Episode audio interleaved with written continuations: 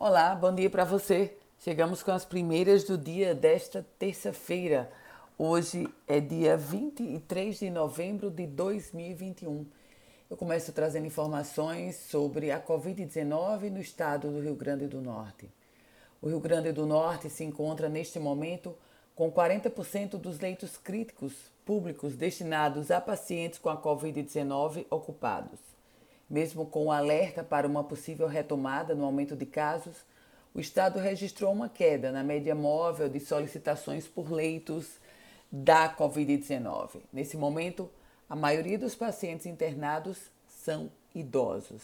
A média de solicitação por leitos Covid era de 22 por dia, isso com base na média dos últimos dias. Uma outra informação, e aí é na pauta policial, Dois jovens, um de 16 anos e outro de 18 anos, morreram durante um tiroteio no município de Parnamirim.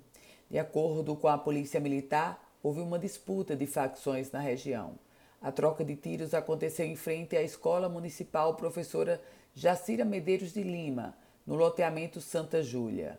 Os dois jovens não estudavam na unidade e nenhuma criança ou funcionário ficou ferido. Campanha de vacinação antirrábica vai encerrar na próxima sexta-feira.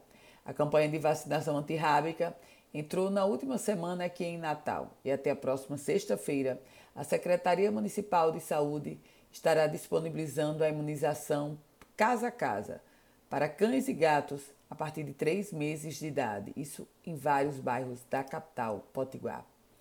E a Justiça condenou a quase 60 anos de prisão o criminoso que matou um cliente de uma farmácia a tiros durante um assalto em Natal. A sétima vara criminal da comarca da capital condenou a quase 60 anos de prisão o responsável por matar a tiros Rafael Eufrásio da Fonseca, de 26 anos, em uma farmácia na zona norte de Natal. Esse crime aconteceu em setembro do ano passado. O, a condenação ocorreu por latrocínio, ou seja, o, o roubo seguido de morte. E falando agora sobre economia, porque a cesta básica na capital aumentou 13%. De abril a outubro, o preço médio da cesta básica na cidade de Natal aumentou exatamente 13,8%, de acordo com pesquisa mensal elaborada pelo Instituto Municipal de Proteção e Defesa do Consumidor, o Procon Natal. Há sete meses, o preço da feira, com 40 produtos, era de R$ 322,62.